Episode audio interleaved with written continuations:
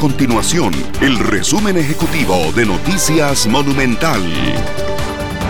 Hola, mi nombre es Fernanda Romero y estas son las informaciones más importantes del día en Noticias Monumental. La restricción en el horario permitido para visitar las playas a partir de esta semana genera múltiples reproches de las cámaras turísticas hacia el gobierno. Entre el 4 y el 17 de enero se permite visitar las playas únicamente entre las 5 de la mañana y las 2 y 30 de la tarde como parte de las estrategias para evitar un aumento en los contagios de COVID-19.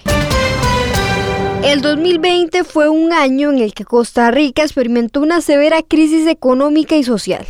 La incertidumbre que imperó respecto al futuro de las finanzas del país provocó un aumento acelerado en el tipo de cambio, forzando al Banco Central de Costa Rica a tomar medidas. La institución realizó intervenciones constantes en el mercado de monedas extranjeras Monex para evitar un incremento abrupto de la divisa, invirtiendo más de mil millones de dólares.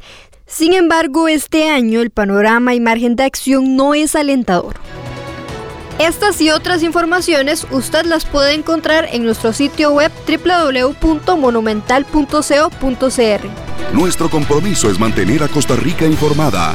Esto fue el resumen ejecutivo de Noticias Monumental.